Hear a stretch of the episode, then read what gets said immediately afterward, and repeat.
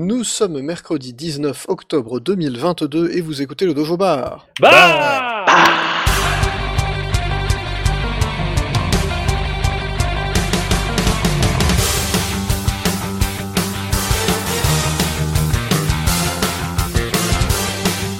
Bonsoir à tous, bonsoir Antix. Bonsoir. Bonsoir Mecton. Bonjour. Ah Oui, bonjour, c'est compliqué pour toi. Et bonsoir Zergi. Bonsoir. Euh, mais bien, pour cette émission exceptionnelle, nous allons parler de deux jeux exceptionnels. Euh, tout d'abord, No Man's Sky. On reviendra un petit peu sur l'historique du jeu et le pourquoi du comment euh, il est arrivé sur Switch et dans quel état il est arrivé sur Switch, parce que c'est intéressant aussi. Nous allons aussi parler en long, en large, en travers et en spoiler de Nier Automata. Mais on va commencer tout de suite avec notre tour de table de l'actu. Et je précise que nous avons ce soir un reporter de l'extrême qui a été Ah ouais jusqu'au bout. C'est le journalisme total pour vérifier ce, ce dont nous, nous doutions, nous nous doutions tous. Mecton, peux-tu nous confirmer que la Terre est bien cylindrique? Eh bien, oui. Nous vivons dans un RPG. Est-ce que, l'Australie existe? L'Australie existe et je vous parle actuellement euh, les, les pieds en haut. C'est fascinant. C'est c'est facile.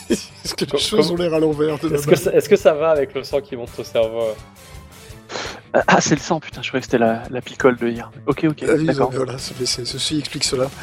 Euh, voilà, donc Mecton est en Australie, c'est pour ça que vous entendrez peut-être un, un très léger décalage entre nos questions et ses réponses, parce qu'il a, qu'il a 300 millisecondes de temps de réponse, hein, il est vraiment à l'autre bout de la planète. Et, euh, et, euh, et donc, comme on est sur un cylindre, euh, il n'ira pas plus bas, de risque de tomber. Ce serait quand même dommage. Jusqu'à ce Tout à qu'un fait. Tanuki se mette à faire tourner le cylindre. Non, mais ça, on va pas, on va pas faire ça aujourd'hui. Bref, euh, nous allons commencer donc par le tour de table de l'actualité. Donc pour Mecton, c'est fait, hein, voilà. Journalisme total. Non, lui, c'est plutôt le tour de la Terre de l'actualité.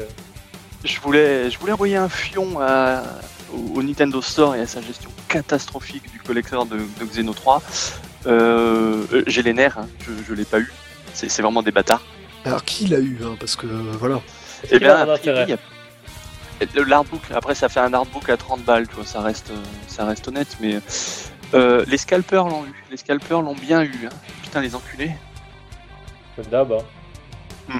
Ouais, c'est c'est quand même, euh, ça a été un peu lamentable et, euh, dire que Bayonetta version physique, donc la, la version qui n'est jamais sortie, est disponible au Japon, c'est-à-dire sur PlayAsia, tu peux le commander maintenant, il coûte 30 balles, et chez nous, ben, enfin aux États-Unis c'est disponible sur le Nintendo Store américain depuis euh, deux semaines, et nous c'est première quinzaine d'octobre, nous sommes le 19. Oui, alors Voilà. je, je vous parle, je vous parle actuellement du futur, il n'est pas dispo aujourd'hui. hein. C'est- le, le Nintendo Time. C'est ça, c'est très compliqué. C'est très très très compliqué. Euh, je vais passer la main à Zergi, puisqu'il a, il a trois petites actus. Euh, donc on va commencer par euh, Duke Nukem, si tu veux bien. Euh, ouais, j'ai pas grand chose à dire. Il y a des gens qui se sont penchés sur le sur le code source de Duke Nukem 2, qui l'ont décompilé. Donc ils ont réussi à le reconstruire et c'est toujours cool puisque le code source de base avait été perdu. Ah, ça c'est intéressant. Donc les... euh, comment c'est? Ah, je me souviens plus de leur nom. Euh, Traderealms, qui devait pas s'appeler Oui, c'est Traderealms ça. à cette époque. Euh, Apogée, je crois. à l'époque. Apogee, ouais. Qui donc a perdu le code source et donc les mecs l'ont reconstruit. Faut, faut appeler Square Enix, hein. D'ailleurs, faut, faut aller leur dire, il y a un bon plan. Alors, c'est la conservation. la fuite, ouais. La conservation en mode archéologie, c'est beau. Quoi. C'est un peu ça. Euh, Monsieur Antix, euh, qui voulait nous parler du. de- alors, alors, bon, alors on va, on va parler de l'éléphant dans la pièce. Hein. Euh, Euh, y Mario pas- Bros le film. Il n'y a pas de jeu babar qui est sorti récemment pourtant. hein. Je comprends pas. Faites gaffe avec les éléphants, ça me fout des angoisses. D'ailleurs, savez-vous quand on met un éléphant dans un frigo? On, Vous, vous le savez dedans, pas, on c'est ferme pas la grave, porte. c'est pas le sujet. D'accord. Je pensais à un truc stupide, beaucoup plus stupide que ça. Donc Mario Bros le film. Euh, Antix, je, je te, je te laisse le champ libre. Eh bien, euh, Nintendo, dans la plus grande tradition de Nintendo, a décidé de, de faire un Nintendo Direct juste après un dojo bar. Pour changer. le lendemain pour être précis. Euh, pour présenter euh, la- un teaser de 2 minutes 30, 3 minutes de Mario Bros le film, accompagné d'interviews de, euh, des principaux doubleurs et euh, du réalisateur de mémoire, ou du, du, direct- du, du président de Illumination. Je ne sais plus, parce que j'ai regardé que la bande-annonce, c'est ce truc qui m'intéressait. Euh, et euh, bah, c'était assez chouette, hein, mine de rien. Je sais pas ce que vous en avez pensé. Euh, Ouais. Visuellement, on- ça marche bien, ça donne envie, c'est bien animé. Enfin, Bowser a l'air génial. Bon feeling, tout à fait. ouais. C'est plutôt drôle. Enfin, en tout cas, de ce qu'on a vu de la bande c'est drôle. Alors après, on a vu deux séquences. hein, c'est Bowser qui attaque les pingouins. Euh, Et les pingouins qui répondent surtout. Ouais, voilà, enfin, ils répondent comme ils peuvent. hein. Et euh, ensuite, on a une scène de Mario qui débarque dans le royaume champignon qui rencontre un Toad. Euh, donc voilà, bah, c'était plutôt chouette. Euh, je n'ai pas grand chose de plus à dire. Ça sort euh, fin mars en France, de mémoire. C'est Euh, la musique, le, la zik Hans Ah oui, C'est deuxième de Bros, c'était horrible. c'est, bah, je sais pas, on va voir ce que ça donne. Moi, je trouvais ça Mais horrible. a priori, dans les présentations avant, euh, Koji Kondo, il est bien impliqué dans les arrangements de ces, de ces musiques. quoi. Ouais, c'est sans la musique de bande. Ah oui, si, à la fin du teaser, du, du teaser on a un petit extrait avec euh, Luigi qui se fait poursuivre par des, euh, des. Euh, mais du coup, moi, c'était pas vraiment ça qui m'intéressait, même si c'était plutôt chouette. Euh, c'est un petit peu le. Comment dire, l'espèce de succès d'estime qu'a eu la version française auprès du public américain. C'est beau, c'est beau, c'est beau. Ce qui- ce qu'il faut savoir, c'est que le, pas Charles Martinet qui double euh, Mario, c'est Chris Pratt.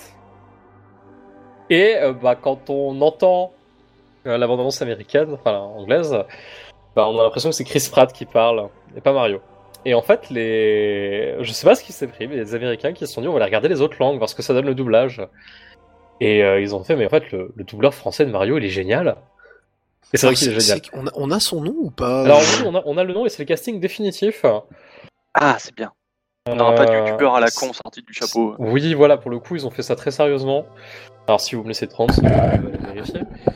Euh, C'est, sans dire de conneries, c'est le mec qui doublait Pikachu dans Deadpool. Non, putain, bah oui, dans Deadpool. Dans Parfait. Deadpool, oui. Enfin, Ryan Reynolds. Quoi. Deadpool. Oui, c'est le, c'est le français de Ryan Reynolds, voilà. Ah Ah, donc un choix intéressant. Et, Pierre euh, Tessier, d'IGBC, c'est peut-être ça, ouais.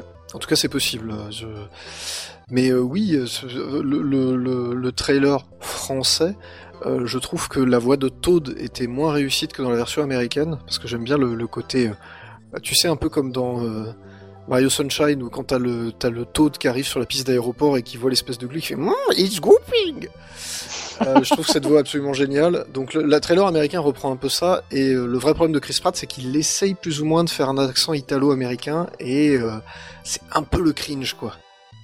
Ouais, ça marche, pas- ça marche Ouais. pas très bien. Euh, mais du coup, les... ouais, il y a eu un gros succès auprès des fans, euh, des fans anglophones.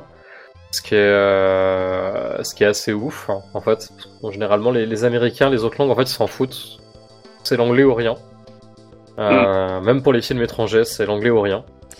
Et il y a une exception à ça quand même, euh, notable. Euh, Retour vers le futur est considéré comme meilleur en version française qu'en version originale, y compris par le cast d'origine et le réalisateur d'origine.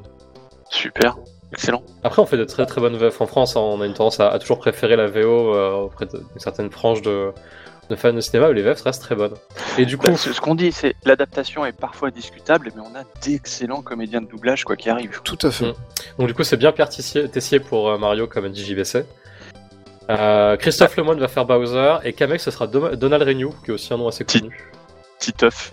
Ça Voilà. lui va tellement bien, ça lui va super bien. Donc voilà, ça c'était ce qui était dans la bonne annonce. Euh, je crois que les, je sais plus si les autres noms sont sortis. Et, euh, et voilà, moi je trouve ça plutôt cool de mettre ça un peu en avant. euh. Alors si Bah, tant qu'on est, tant qu'on est au rayon des voix, Jack Black fait euh, Bowser dans la version originale, et c'est un le- très bon Bowser. Il le fait très très bien. Il le fait extrêmement bien.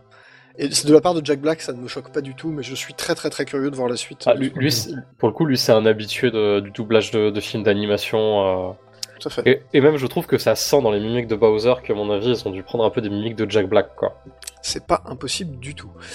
Euh, on va revenir aux comédiens de doublage tout de suite après, mais d'abord je vais repasser la main à Monsieur Zergui qui nous parle de Aero GPX, mais mon dieu, qu'est-ce que c'est? Eh bien, qu'est-ce que c'est? Eh bien, c'est très simple, ça fait... Euh... J'allais dire 20 ans, mais presque 18 ans qu'on attend une suite à F0GX. Il y a des fans qui en ont marre et qui ont décidé de le faire eux-mêmes. Donc il y a un Kickstarter qui a été ouvert hier pour financer le projet. J'ai mis 30 balles. Est-ce que je vais me faire enculer euh, la suite au prochain numéro? Mais pour l'instant, tout ce que j'ai kickstarté a été livré. Oui, alors dans quel état aussi ça a été livré? Bah euh, non, Je- toujours bien pour l'instant. Donc bon, Ah, je, donc, je me suis monsieur- pas fait euh, Star Citizener. Et tu t'es pas fait euh, Ouyae Mighty, oh. Mighty Number 9 non plus, contrairement à certains. Donc il y a que Mecton qui parie sur les projets de merde, quoi. C'est à peu près ça la conclusion. C'est ça, mais tu vois, j'arrête de, kickstarter. euh, Il y a un petit trailer sur la page Kickstarter si vous voulez voir. Donc Aero. GPX sur Kickstart. Et donc Mecton, tu as arrêté de Kickstarter du coup. Alors, alors ça sera sur PC, la première vue uniquement. Ok. Mais oui, oui, tu vois, j'arrête de kickstarter les trucs et l'industrie du jeu a gagné en qualité. C'est, c'est- Vous commencez à se poser des questions. Et par contre, je rappelle quand même que c'est le fossoyeur de Stadia. hein. Ouais. Ouais. Bon, c'est vrai, c'est vrai. Mais il te manque là, il te manque on live. Je, Ah, je ouais, je me rappelais pas de ce truc. Ouais. Donc maintenant, t'as plus qu'à aller chercher sur eBay une manette on live histoire de compléter Non, ta cimetière. D'abord l'artbook de Xeno, bande d'enfoirés. Bande d'enculés. Euh, on va, euh, on va, euh, on a encore un tout petit dernier truc derrière, euh, mais on va parler de la comédienne de doublage originale de Bayonetta. dont je suis désolé, je ne me souviens plus du nom. Ah, tu me laisses 30 secondes, je te trouve ça. Je veux bien parce que je, ça m'a complètement Alors, échappé. Je l'ai pas noté dans le conducteur, mais je l'ai connu. Et Elena- justement, Elena- Platinum a répondu. Elena Taylor. Alors, c'est pas Platinum qui a répondu directement. Alors, ce qui s'est passé, c'est que la comédienne d'origine de, de- de doublage d'origine de Bayonetta, donc, Donc, Elena, Elena Taylor. Taylor, a euh, fait une petite série. Alors, je sais pas si c'est des de tweets avec vidéo ou c'est de vidéos. C'est des tweets vidéo. C'est des tweets vidéo. Pour dire qu'elle avait reçu une offre insultante de la part de Platinum pour Bayonetta 3 et elle invitait les gens à boycotter le jeu. Évidemment, levée de bouclier immédiate euh, en disant ah, c'est lamentable, tout ça. Harcèlement de l'actuelle comédienne de doublage de Bayonetta, donc Ah, pour Bayonetta 3. ce- qu'on a oublié, ce qu'on a oublié de dire aussi, c'est qu'elle a, elle a eu son petit mot pour sa remplaçante, qui est euh, Jennifer Hale, si mes souvenirs sont bons. C'est exactement ça, Jennifer Hale. Voilà, qui, qui elle disait, euh, bah, T'es vendu du grand capital. C'était pas, elle l'a pas dit directement comme ça, mais elle a dit bon, c'est ton problème d'avoir accepté là. Par contre, tu ne pourras jamais être la voix de Bayonetta, c'est moi, tu vois. Bref, c- ça tourne mal. C'était un peu de la merde et on attendait une réponse côté Platinum, producteur de jeux, tout ça. On n'avait pas eu. Voilà, il y a eu une petite bafouille. De- Il y a eu une petite sortie Camilla. de Camilla. voilà, Ouais, il avait les boules. hein. Il avait les boules. Il avait un peu les boules. Et en fait, on a appris par des sources qui ont l'air relativement fiables. C'est relayé par Bloomberg, qui, Euh, qui généralement. euh, qui, a, voilà. qui a des bonnes oreilles, ça a été confirmé par euh, Andy Robinson de VGC et Stéphane Totiello de Axios. Voilà, il y a, on va dire, un faisceau de trucs. Donc, on n'a pas les témoignages d'origine, mais c'est des gens suffisamment proches et suffisamment fiables pour qu'on soit capable de dire que l'information a été relativement vérifiée. Ce serait étonnant que ces gens-là Des lâchent bonnes ça sources, contrairement à Julien. Chut. Ah, c'est c'est des sources directes, après, comme ils disent, euh, on- évidemment, on ne les cite pas parce qu'elles souhaitent garder l'anonymat, ce qui est quand même assez courant dans le jeu vidéo hein, pour éviter de se faire euh, virer de son poste. malheureusement, et donc euh, affirme que la Elena Taylor aurait reçu une offre pour 5 sessions de 3000 dollars pour un total de 15 000 dollars. Donc, Alors, entre 3 et 4 000 dollars, pour être plus entre, précis. voilà, entre 3 et 4 000 dollars pour 5 sessions, pour un total qui avoisinerait les 15 000 dollars. Alors évidemment, c'est 15 000 dollars bruts, puisque euh, je suppose qu'Elena Taylor, comme beaucoup de comédiens et comédiennes, est une indépendante, surtout si elle est américaine. Donc évidemment, elle va devoir payer des taxes derrière, euh, de- des contributions sociales, des machins, des trucs, des bidules. Mais voilà, 15 000 dollars pour euh, 5 sessions de 2 ou 3 heures de boulot, ça va. On n'est pas... On, on est au standard de l'industrie en réalité. Pour les comédiens de doublage, on n'est on n'est pas loin d'un cachet comme ça. Et apparemment, elle aurait aussi réclamé des royalties sur le jeu, c'est-à-dire de recevoir une part des ventes. Alors ça, apparemment, c'est quelque chose qui est demandé depuis euh, plusieurs mois, voire années, par la, le syndicat, enfin la guilde euh, des doubleurs, euh, des acteurs de doublage, notamment pour le, tout ce qui est jeux vidéo. Voilà, qui, qui est une, qui est une, une comment dire, une, une, une revendication tout à fait légitime. Hein, J'ai pas de souci là-dessus. Simplement, là, voilà, Platinum apparemment aurait dit, bon, c'est gentil, mais t'es un peu gourmande. Surtout que l'offre était pas si insultante que ça. On est On parle encore une d'une fois. fran- on parle pas d'une franchise qui fait énormément de ventes non plus. Que Bayonetta, ça reste.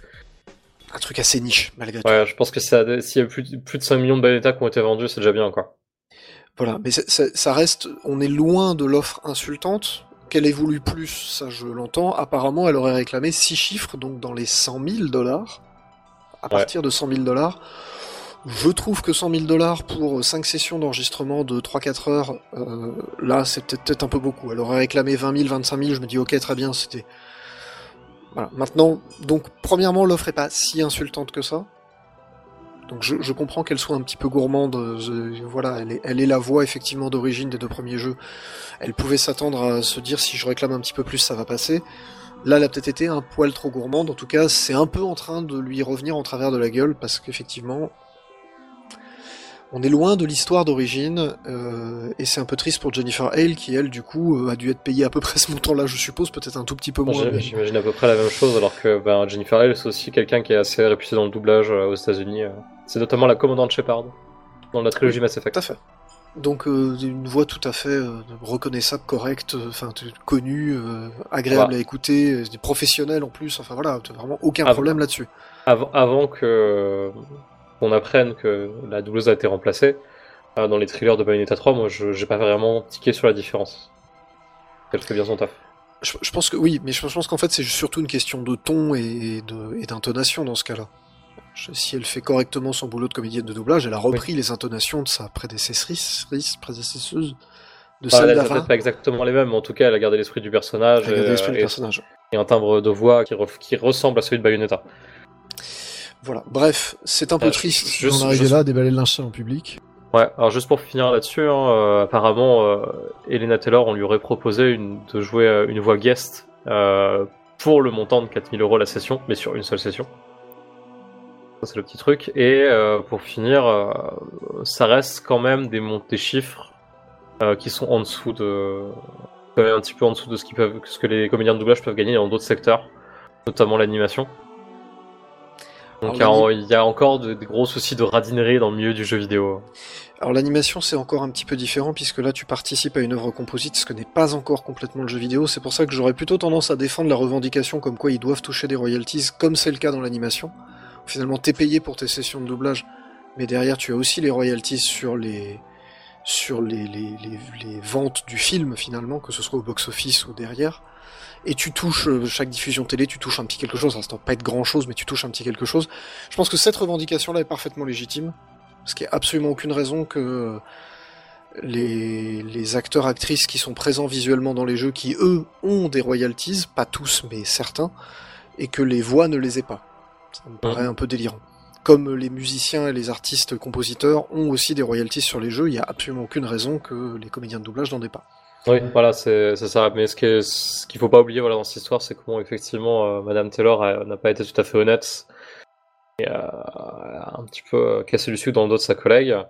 Euh, autant euh, les, les soucis de paiement, enfin de, de salaire dans le, dans le doublage sont, sont avérés côté, côté jeux vidéo en tout cas. Tout à fait. Et nous allons nous quitter avec une dernière petite nouvelle de Monsieur Zergi, qui est une, du- sur du matériel. Non Si Je, je le temps de. C'est sur la Super NT qu'on a vu la chance de que tu nous Ah, avais fait oui. essayer il y a trois ans, je crois, et j'étais assez ouais, impressionné. longtemps. Donc on avant rappelle, c'est cette monde console, voilà le monde d'avant. C'est cette console euh, FPGA, donc avec une émulation matérielle d'une Super Nintendo, qui a un, un look super cool parce que c'est un petit rectangle qui ressemble à une Super NES, mais pas vraiment. Enfin voilà, qui peut lire les jeux de toutes les régions, qui a plein d'options de ouf, qui a maintenant un firmware hyper mature et qui est vraiment d'une précision euh, diabolique. euh, Enfin voilà, c'est cool. Et euh, son éditeur, qui est Analog, si je dis pas de bêtises, Oui, c'est ça. ils ont annoncé qu'ils allaient faire la dernière fournée et après c'était fini. Ouais, voilà. Et pareil pour l'équivalent Mega Drive qui est la Mega SG. Donc euh, ça sera le 28 octobre que ça sera mis en vente les dernières. D'accord. Et euh, est-ce qu'ils vont faire comme la dernière fois pour l'analogue NT qui on rappelle était la NES euh, reconstruite, euh, enfin FPGA, euh, tout ça, et, et qu'ils avaient mis en vente en disant c'est la dernière, puis en fait c'était pas la dernière parce qu'ils en ont refait une derrière? Peut-être. je ne sais pas. En tout cas, euh, du très bon matériel hein, pour avoir pu l'essayer. Ça reste extrêmement impressionnant comme machine. Si vous n'avez pas de Super Nintendo, que vous n'avez pas envie de vous encombrer, ça c'est du matos qui va quand même durer un bon moment. Donc, euh, Bah, après, si t'as pas de Super NES, t'as pas de jeu non plus de Super NES, donc éventuellement tu peux prendre un Mister et puis tu fais des... c'est de l'émulation matérielle aussi. C'est du Oui. FPGA aussi. Voilà. Alors c'est peut-être moins abouti en termes de, de, de features que l'était le Super NT, mais c'est vrai que je pense que ces machines-là vont commencer à souffrir de la concurrence justement du Mister. Donc euh, ça va peut-être devenir compliqué dans les mois et années qui viennent pour, euh, pour elles pour arriver à... Enfin, elles sont quand même bien contrées par un projet open source relativement actif avec pas mal de gens dedans, quoi. Bref. Euh, nous allons marquer une première petite pause musicale. Nous allons écouter un petit morceau de la bande originale de, de Nier Automata. Bande s'appelle qualité. bande-annonce de, de bande originale pardon, de très grande qualité. Le morceau s'appelle Grandma Destruction. Une reprise d'un morceau qui s'appelle Grandma euh, dans le premier Nier. Et ben voilà, Voilà. ça je ne savais qui, pas. qui est vraiment chouette. Euh, c'est euh, le studio de Keiichi Okabe, hein, qui donc compositeur euh, notamment qui a bossé sur Tekken entre autres, s'occupe de toutes les musiques de Nier Automata, donc euh, le studio Monaka de mémoire. C'est Monaka, oui c'est ça. Voilà. Et euh, notamment avec le. Alors je retrouverai la vocaliste pour la prochaine pause, voilà. Sera- Voilà, enfin, on va faire ça comme ça. Euh, donc on se retrouve dans un tout petit peu moins de 5 minutes. À tout de suite.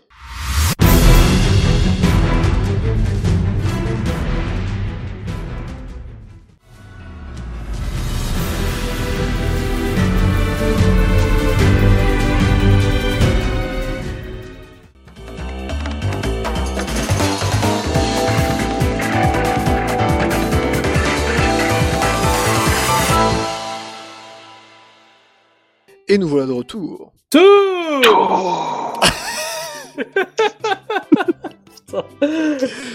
ah la SMR quoi. La, la ASMR Mecton Australie, c'est quand même euh, voilà, un beau combo là.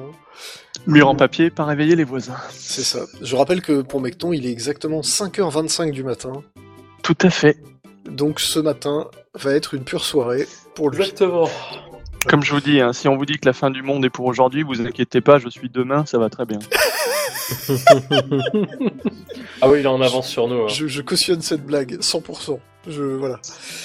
Euh, donc on va parler un tout petit peu de No Man's Sky, puisqu'il est sorti sur Switch, à la plus grande surprise de tout le monde. Il avait été annoncé dans un direct il y a 6 mois de mémoire, quelque chose comme ça, le direct de mai. Connerie de ce genre-là. possible. Après, c'est pas vraiment No Man's Sky qui est sorti sur Switch. No Man's Sky Next, Ah, c'est No Man's Sky Next, on va revenir un peu là-dessus. Euh, alors, est-ce que vous voulez qu'on commence par dire c'est quoi No Man's Sky et, et brosser un petit portrait du jeu, ou est-ce que vous voulez qu'on commence par l'historique? Bon, ça va être un peu lié, donc vas-y, commence par l'historique et puis on va... Je vais commencer par l'historique et puis on verra après, parce que qu'effectivement c'est c'est un peu lié, mais ça me permettra de, de, de détailler un petit peu qui, qui que c'est comment ça marche. Parce que c'est quand même intéressant aussi de, voir un peu comment le, jeu est foutu. Donc No Man's Sky, c'est un jeu qui a été créé par un petit studio qui s'appelait euh, Hello Games, fondé par un jeune et brillant game designer qui s'appelait Sean Murray, qui était donc la tête du studio. Et le mec a une idée euh, un peu neuve, c'est-à-dire qu'en fait, euh, ils ont fait d'abord deux jeux, un jeu qui s'appelait Joe Danger, qui a plutôt bien marché sur Xbox 360, c'était l'époque du XBLA, dans lequel on pouvait faire, visiblement quand on était indépendant, un- Hello Games, on parle de 6 personnes hein, au départ, on pouvait faire pas mal d'argent sur le XBLA, à condition d'avoir une bonne idée. Donc les mecs ont fait Joe Danger, qui était un jeu de, de, motocross dans lequel tu, es, tu incarnes Joe Danger, et en fait c'est un truc de motocross un peu pété à la façon Trials, mais avec des plus gros dangers parce qu'il y a des explosions, des machins, des trucs, des. Bref. Le jeu marche très bien, il récupère pas mal d'argent, et les mecs se décident de se lancer dans alors la suite, hein, Joe Danger 2, ils vont aussi faire un jeu mobile, ils vont aussi faire plein de choses comme ça, qui n'intéressent pas grand monde aujourd'hui, et ils vont se lancer dans euh, et si on faisait un univers, mais généré de manière complètement procédurale. Alors, on est en 2013-2014, c'est euh, la grande grande mode du procédural, c'est-à-dire les gens redécouvrent des jeux comme Elite, euh, Elite Dangerous, Mhm. c'est les premiers roguelikes qui commencent à arriver, alors c'est peut-être un petit peu avant, mais voilà, c'est, c'est...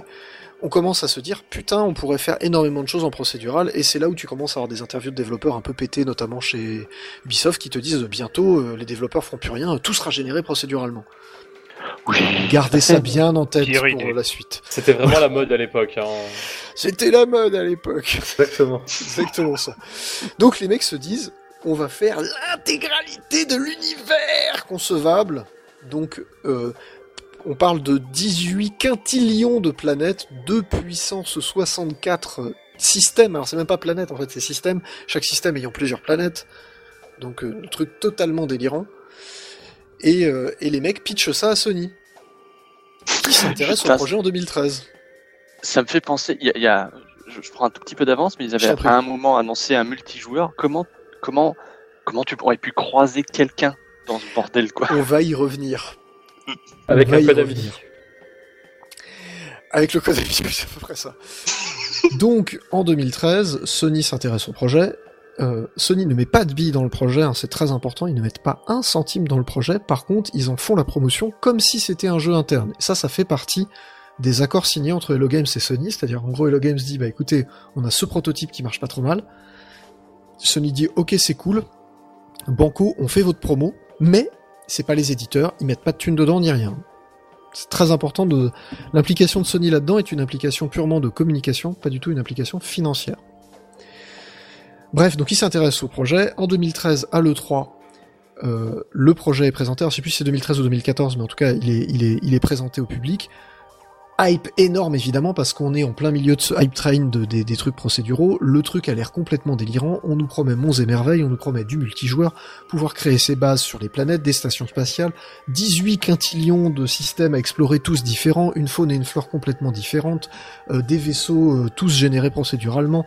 Enfin bref, le délire complet le délire complet. Déjà à cette époque-là, en 2013-2014, c'était le délire complet.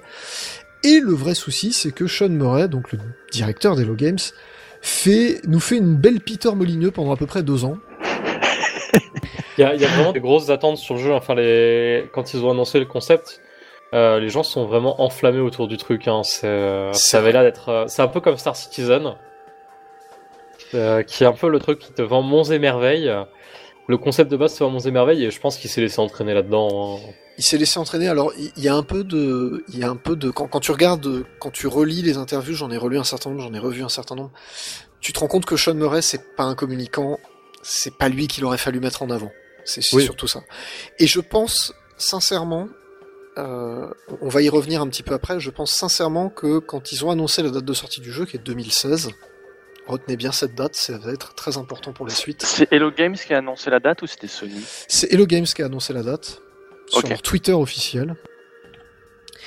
Euh, et donc, qu- quand ils annoncent la date, je pense qu'à ce moment-là, ils étaient sincèrement persuadés qu'ils seraient capables de livrer le jeu qu'ils avaient promis et les features qu'ils avaient promises à cette date-là.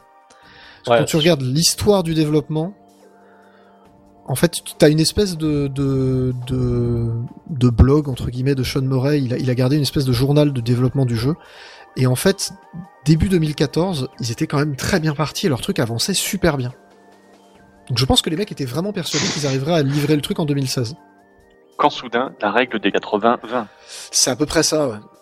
Finalement, le jeu euh, vidéo, c'est pas une science infuse. pour plein d'autres raisons. Bref, donc pendant deux ans, Sean Murray fait le tour des plateaux. Euh, chaque fois qu'on lui demande est-ce qu'il y aura ça dans le jeu, il répond oui, comme un con. Ouais, parce que faut, faut se dire quand même que le, le projet, est... enfin, je dis, mais les... vraiment, il attire l'attention des gens parce que c'est vraiment un truc assez inédit à cette époque-là. Euh, je Voilà. crois qu'on devait, on devait avoir eu Eddie Dangerous qui ressemble un peu, C'est ça. Et c'est Et, tout euh, à fait Star- inspiré d'Elite Dangerous d'ailleurs. et, et Star Citizen euh, qui promet Monts et Merveilles, donc ça parle aux gens, quoi. C'est c'est un peu cette période-là, quoi. C'est un peu ça, puis en plus on a eu de la, il y a eu de la hype puisqu'il y a euh, Neil deGrasse Tyson que vous connaissez probablement, qui est Oui. le- L'astro- Non, L'astronome américain C'est ça, qui euh, en fait la promo du jeu. C'est-à-dire, on a parlé, euh, lui, dans, dans une émission dans laquelle il était invité, en disant c'est quand même extraordinaire ce qu'on arrive à faire avec la technologie et tout ça. Donc, je pense qu'à un moment, Murray a été un peu dépassé par les événements. Après, la presse n'a pas aidé. J'ai retrouvé un article de presse assez exceptionnel dans lequel, euh, donc, l'intervieweur a demandé à Sean Murray est-ce qu'on pourra customiser son personnage? Ce à quoi Sean Murray répond de manière très limitée, oui. C'est exactement ce qu'il a répondu. hein. Il a dit d'une certaine façon, d'une manière très limitée, oui. Le titre de l'article exact était full customization possible dans euh, No Man's Sky pour le Les personnage. Voilà. Donc les mecs ont pas du tout foutu la merde non plus. Bref. Donc début 2016, euh, Hello Games et Sony, là en l'occurrence c'est les deux, ont été obligés d'annoncer un premier délai à mai 2016, puis à juillet 2016, puis à août 2016. Je pense que les mecs devaient être dans un crunch totalement délirant. Ouais. Ouais. C'est- pas de doute là-dessus. Le jeu sort euh, mi-août 2016, mais attention, il y a un truc très important, il a été leaké avant. C'est-à-dire qu'il était censé sortir le 8 août 2016, et en fait, il est disponible deux semaines avant. C'est-à-dire qu'il y a des gens qui ont réussi à récupérer des copies deux semaines avant. Ça, mine de rien, on n'y pense pas, mais quand tu, quand tu mets beaucoup d'argent sur ton jeu et que ton jeu est pas aussi bon que ce que tu pensais, tu peux perdre pas mal de ventes entre temps avec ce genre de choses. Alors, justement, j'ai des chiffres, c'est intéressant. Ça a été un des jeux, les... c'est le jeu le plus précommandé sur PS4 de cette année-là, à ce Mhm. moment-là, c'est-à-dire en, en août 2016, c'est le jeu le plus précommandé sur PS4. Tout court, pardon, excusez-moi, c'est pas de cette année-là, c'est tout court. Donc c'est un, un nombre de ventes hallucinant. Le prix de vente est fixé à 60 euros. Donc c'est ça qui a aussi fait un peu tiquer les gens. C'est-à-dire t'as un studio indé de 10 personnes à ce moment-là qui fait un jeu à 60 balles, c'est-à-dire plutôt le budget triple A de l'époque, hein, 2016, on est plus à ça. Ça commence à tiquer un peu. Les premiers retours ne sont pas bons du tout. Et c'est là que le shitstorm commence, c'est-à-dire que énormément de choses qui avaient été promis ne sont pas là. En fait, on ne peut pas, il n'y a pas de bataille dans l'espace, les factions ne sont pas différentes, il n'y a pas de cycle jour-nuit sur les planètes alors que ça avait été promis. Euh, Mecton peut le dire, le cycle jour-nuit sur les planètes, il existe. Tu en es témoin. Oh oui. Voilà. Il n'y a pas de hacking, ça avait été promis. La faune n'est pas aussi diverse que possible. Il n'y a pas de multijoueur. Alors en fait, il y a un multijoueur, mais il n'y a pas vraiment de multijoueur. On va expliquer ça un tout petit peu après. Le jeu est perclus de bugs, il rame à mort. Il y a euh, énormément de problèmes avec les précommandes. Il y a plein de gens qui commencent à vendre leurs précommandes à des prix parfois délirants. C'est-à-dire qu'on a vu les prix sur eBay, donc 9 en magasin à 60, vendus sur eBay à moins de 2 dollars. On a vu des prix chaud. comme ça. Donc le truc s'est vraiment fait littéralement allumer avec le nombre de joueurs en fait qui a, qui a diminué. Donc la première semaine, je crois que c'est sur Steam parce qu'il est sorti en même temps sur PC entre deux. Euh, la première semaine sur Steam, il y avait un million de joueurs. La deuxième semaine, il n'y en avait plus que 10 000. Je sais pas si tu vois la gueule de la chute. Ouais, et enfin, c'est là que je, je comprends pas. Enfin, je, je suis impressionné par le fait que l'équipe ait réussi à garder la motive pour, euh, pour Alors, enchaîner sur la suite, quoi. on va y venir parce que c'est ça aussi qui est intéressant. Donc le jeu ne tient clairement pas ses promesses. Il se fait un peu allumer par tout le monde. Et euh, Qui est un truc assez classique en fait dans le jeu vidéo où on est très hypé sur des, des concepts. C'est un jeu qui s'appelle Watch Dogs qui est un excellent exemple de ça, d'ailleurs. Où les, les gens se, se hype, ils disent c'est le meilleur jeu du monde et ils sont très déçus. Et puis c'est c'est marrant parce que ça. A une tendance à toujours arriver, genre Cyberpunk, c'est exactement ça. C'est un jeu où on a vendu énormément de super features et à l'atterrissage, tu vois le truc arriver, t'es ah. C'est pas exactement oui, c'est ça, ça. qu'on m'avait vendu. c'est, c'est, je pense, je pense qu'il y a eu un, il y a eu ce cirque, enfin, il y a eu ce, ce, ce, ce- un peu ce cercle vicieux finalement où euh, chaque fois que Murray ouvrait la bouche, il disait un truc qui était, qui était euh, amplifié par des journalistes qui voulaient aussi créer la hype pour faire du clic. Enfin, tu vois, il y a, il y a eu vraiment un. Je, je n'en- C'est une culture, euh, c'est une culture de l'industrie du jeu vidéo. Moi, j'ai l'impression ce côté euh, faut surenchérir et vendre du rêve. Et, et des fois, t'as juste des gros pétards mouillés à l'atterrissage. Et les jeux sont pas forcément mauvais, mais par rapport à ce que ce qu'on t'avait vendu, c'est vraiment pas ouf en fait. Bah, il y a un peu de ça, et je pense qu'il y a eu un... No Man's Sky était un peu victime de ça, c'est-à-dire finalement beaucoup trop de hype par rapport à la réalité. C'est-à-dire qu'aujourd'hui, on le sait, moi quand on me dit que le jeu il va, il utilise de la génération procédurale pour les niveaux, je sais à quoi m'attendre, je sais que ça va pas être fou. Je sais que c'est pas un vrai game designer, c'est pas Hollow Knight dans lequel il y a un vrai game designer qui a, qui a, qui a tweaké absolument tous les niveaux et toutes les parties du niveau. Je sais que ça va être, je vais voir des bouts répétitifs, je vais voir des bugs, je vais voir des salles vides, je vais voir des trucs qui n'ont pas de sens. Il y a aussi le, le, le hype train de la génération procédurale qui était vraiment à fond, de- à fond de balle à ce moment-là, quoi. On va être clair aussi. Ça commençait, Ça un, n'aide pas. ça commençait un peu à baisser, mais oui, c'était vraiment la période. hein. Voilà. Avec des choses assez extraordinaires dans la période. hein. Il y a eu des trucs très très bien. hein. Pikmin 2, c'était très bien. C'était beaucoup bien avant, mais c'était très très bien quand même. Bah, beaucoup de roguelike euh, surfaient là-dessus, donc euh, forcément on était, on était un peu sur le, truc, euh, le procédural c'est bien le jeu vidéo parce que ça facilite beaucoup la tâche. En fait pour une frange de développeurs qui n'ont pas le temps de générer euh, beaucoup de contenu. Et pas les équipes aussi. Oui, ou ce, qu'expliquait un développeur d'Ubisoft très bien, qui disait on, devait créer une forêt pour Far Cry 5 ou 6, je me souviens plus, et en fait on l'a créé en procédural, et ensuite il y a quelqu'un qui a été retouché derrière. L'avantage c'est que bah, la création procédurale de la forêt a pris quelques secondes, les retouches ont pris quelques heures, mais ça a économisé quelques jours d'un mec qui allait juste créer des arbres à la con, ça n'avait pas beaucoup de valeur ajoutée. Je pense que dans ce contexte-là, c'était plutôt une bonne idée, mais on n'avait pas encore atteint la phase de rationalisation en 2016. Donc c'est pour ça que je pense que le truc est un peu parti en banane. Bref, donc euh, évidemment le jeu se fait review bomb. C'était c'était un peu attendu. Euh, des, des- des- des critiques assez moyennes aussi hein, au niveau de la site, la- des sites euh, professionnels. Euh, c'est ça, parce que finalement la boucle de gameplay est hyper répétitive. Après, les, les mecs sont putes, hein, parce que j'imagine qu'ils avaient dû avoir quand même des petites pré-présentations du jeu. Ils continuent à faire leurs articles Apparemment- hype, hype, hype. Apparemment, on leur avait pas présenté grand chose de ce que j'ai compris. hein. Ils ont vraiment découvert le jeu en pré-version deux semaines avant la sortie, comme d'habitude, quoi. Donc ils sont enflammés comme des cons avant de, de retomber sur Terre. Je, quoi. je pense qu'ils ont fait, il y a, il y a un côté, euh, il y a le, le- la ferme à clic. Je pense qu'il y a un, un phénomène un peu, euh, faut générer du clic, faut être Hmm. clair. Combiné effectivement un phénomène euh, hypé aussi parce que c'est vrai que sur le papier le truc avait l'air cool quoi. Enfin, le, plus gros défaut du jeu euh, à ce moment-là, c'est surtout que effectivement la boucle de gameplay est hyper répétitive. C'est-à-dire, tu vas sur une planète, tu récoltes des ressources, euh, tu rencontres de la faune et de la flore que tu peux renommer, mais en fait t'en as rien à foutre parce que t'as quasiment pas d'interaction avec. Tu redécolles de ton vaisseau, tu vas à la planète suivante, tu récoltes les ressources, tu mets euh, ton hyperespace en marche, tu vas au système suivant jusqu'à atteindre le centre de la galaxie. Et attention, spoiler alerte. Enfin, c'est pas vraiment un spoiler, mais une fois que t'as atteint le centre de la galaxie, qu'est-ce qui se passe? Ah, tu te retrouves avec des mecs qui jouent euh, du banjo euh, dans une forêt et qui mangent des marshmallows? Attends, Non. je confonds avec un autre jeu. Non, c'est si tu confonds avec un autre Ah, jeu. bien meilleur jeu d'ailleurs. Euh, non, non, tu te, tu te retrouves à être téléporté, il y a une voix mystérieuse qui t'appelle en disant Ah, tu vois, il va se passer des trucs, ça. C'est l'ASMR mecton, mais euh, tu vois, dans le jeu. Votre Et- communication est en attente, veuillez Voilà. patienter pendant 30 minutes. Et ça régénère un autre univers. Et tu recommences. Ah ouais. C'est compliqué ça, quand même. ça, ça, c'est maintenant ou c'était au début? C'était au début. Maintenant, c'est un petit peu différent.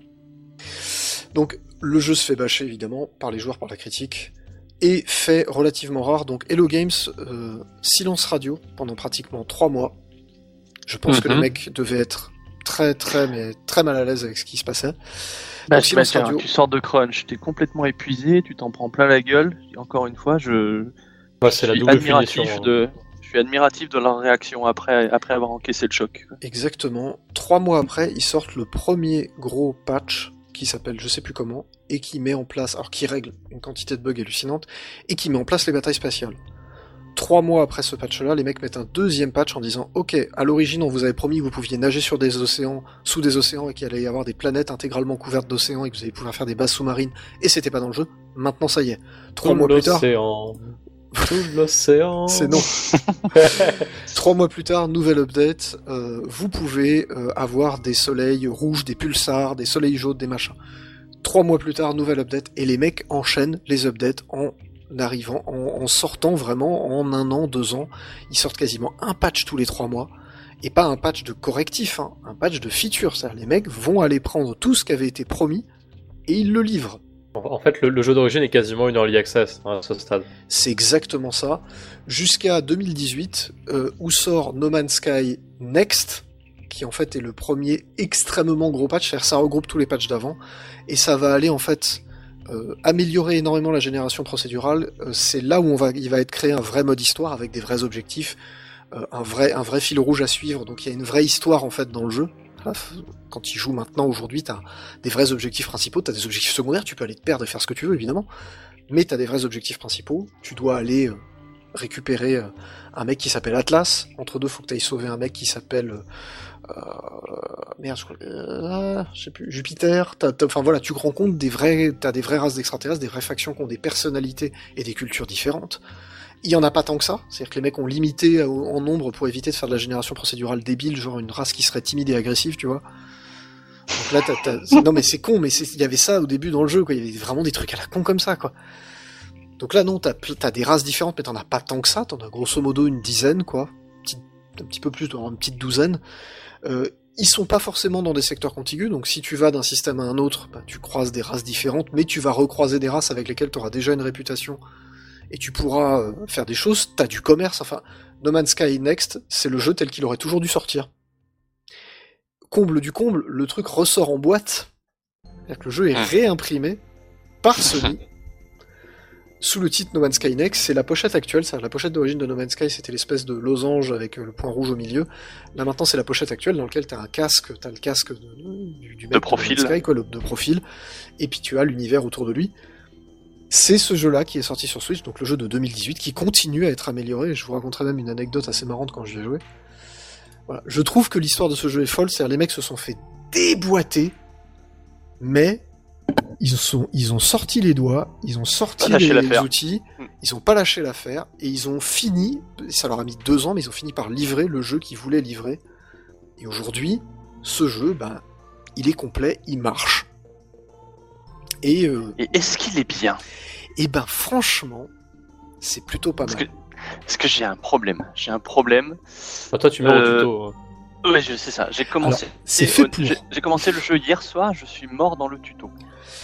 Alors, je vais commencer par le premier truc. Donc, No Man's Sky, c'est un jeu d'exploration et de survie où on parcourt un univers gigantesque et généré aléatoirement, et il y a cinq modes différents. En quel mode jouais-tu, Mecton Le normal, celui tout à gauche. euh, Voilà. Celui où a priori il y a une petite histoire et effectivement je commence à avoir des objectifs. euh, Il y a un truc chelou là-bas, euh, ça n'a rien à foutre ici, va voir ce que c'est quoi. C'est ça. C'est c'est à peu près ça. Le truc est quand même très très très très libre. Euh, Donc en Mais fait, alors le- JBC pareil, net gaz toxique, moi c'était un truc chaud. Enfin en gros, tu as... moi j'ai eu chaud. j'ai l'impression que tu as très très peu de chances de t'en sortir au départ. Quoi. Alors c'est exactement fait pour ça, en fait. C'est la planète sur laquelle tu démarres, et ça, ça fait partie des, des nouveautés. En fait, il y a des joueurs au- à la toute première sortie du jeu, il y a des joueurs en fait qui s'étaient retrouvés sur des planètes inintéressantes dans lesquelles il y avait rien. T'imagines pendant trois heures, il y avait rien parce qu'en fait, le générateur procédural, il faisait un peu de la merde. Ouais, c'est chaud. C'est quand même pas évident. Là, euh, le jeu, alors tu, tu as cinq modes de jeu, donc euh, le dernier, je sais plus ce que c'est, mais il y a un mode créatif dans lequel tu n'as pas de contraintes particulières. T'as grosso modo pognon illimité, ressources illimitées, puis fais ce que tu veux. Le mode Balkany. Bâtard. Mais ça ressemble à Minecraft mode créatif finalement. T'as envie de construire des bases et puis de- d'explorer la planète et puis de- d'appeler euh, d'appeler la bestiole qui a un gros cul gros cul. Tu peux le faire. Donc c'est cool. C'est vraiment. euh, T'as deux modes de survie différents qui n'existaient pas au début du jeu, hein, qui ont été ajoutés dans le justement No Man's Sky Next. Donc t'as un survie qui est beaucoup plus difficile, dans lequel les planètes sont plus hostiles.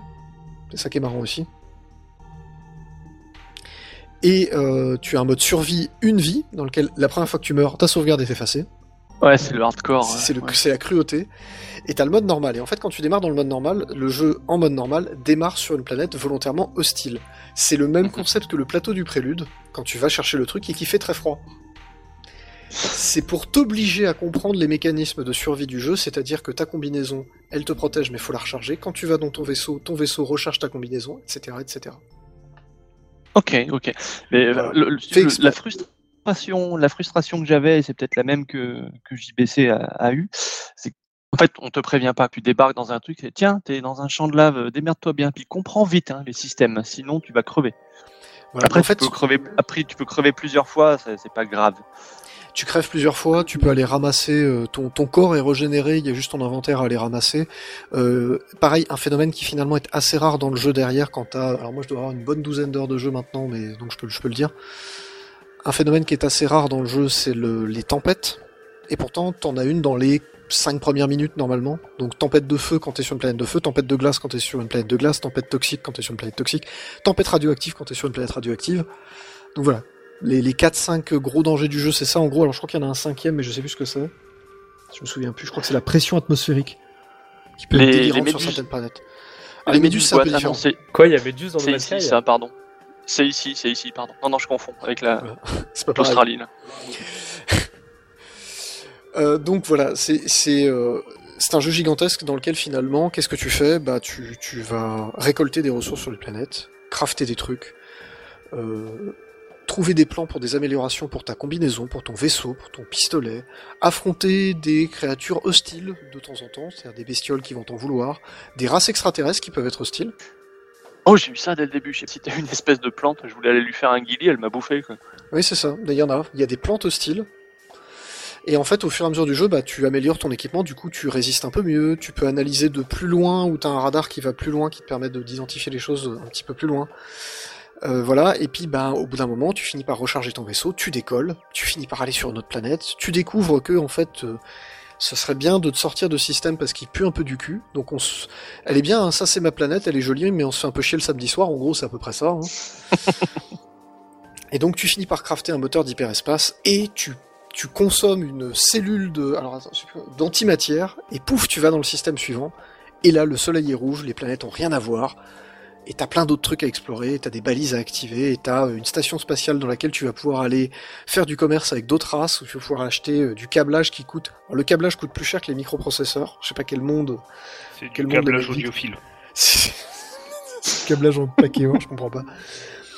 Et moi, je me suis retrouvé très vite happé par cette boucle de gameplay finalement dans lequel t'atterris sur un monde, tu ramasses des ressources dont t'as besoin, puis tu ramasses d'autres ressources que t'as vues là, puis tu vois une bestiole, euh, tu te demandes ce que c'est, est-ce que c'est amical, est-ce que c'est pas amical, euh, puis tu prends ton vaisseau, tu redécolles, tu vas sur un autre truc, on te dit qu'il y a une, on te y a une balise à activer là, tu vas sur la balise, tu te balades. Et franchement, tu ne vois pas le temps passer, je trouve. T'as vraiment, t'as une boucle super zen au bout d'un moment qui se met en place, dans laquelle on te file plein d'objectifs. T'as des objectifs primaires et secondaires, mais t'es pas obligé de les faire. Tu vas aller croiser une race d'extraterrestres, tu vas aller suivre une balise, ça va t'amener à un endroit qui va te dire Eh, mais euh, dans tel système qui a trois sauts d'hyperespace de toi, il se passe un truc. Il y a une balise, tu vas pouvoir ramasser un vaisseau peut-être, ou une nouvelle arme, ou je sais pas quoi. Donc bah tu ramasses de l'antimatière, puis pouf, tu fais tes trois sauts, puis tu vas sur le truc, puis tu vois ça, puis t'as un autre indice, puis voilà. Moi j'ai j'ai vraiment euh, une pie. Hmm. L'effet Breath of the Wild, c'est-à-dire, euh, tiens, il y a un truc là, Oui, c'est ce que j'allais dire. Ils ont réussi à toujours titiller ta curiosité. C'est ça, t'as un truc qui brille au loin, t'y vas, puis quand t'as plus rien à faire, bah tu t'en fous finalement, tu décolles, puis tu vas aller, tu te dis, bah tiens, je vais faire tel objectif. Puis t'y vas. Est-ce que tu peux revenir en arrière? Oui.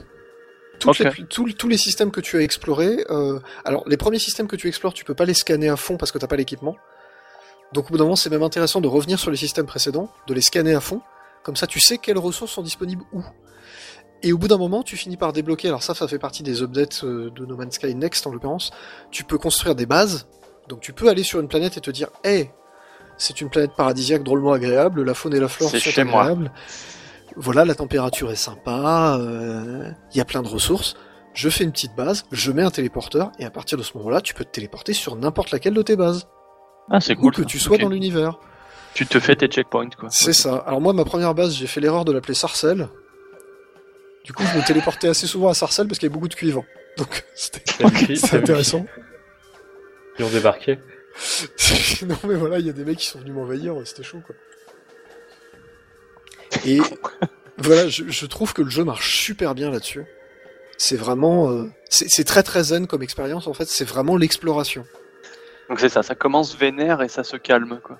Alors ça se calme, ça dépend. Tu peux tomber sur des systèmes super hostiles et sur des planètes super hostiles, mais le truc c'est que quand t'avances dans le jeu, tu te rends compte que finalement l'équilibre du jeu, c'est plus la planète est hostile, plus elle va avoir de ressources intéressantes Ok, risque Oui. récompense, quoi. C'est ça, ou d'objectifs euh, que t'as vraiment envie d'aller faire parce que c'est soit des objectifs principaux, soit c'est une quête secondaire qui va t'amener vers un truc super cool, genre tu vas avoir... euh, J'ai suivi une quête qui était très bizarre dans lequel on me disait euh, c'est une espèce de quête de rebelle en fait, donc tu as un premier message très énigmatique d'un truc qui dit si tu cherches la liberté faut aller dans tel système. Ok, très bien, donc tu vas dans tel système, puis on te dit...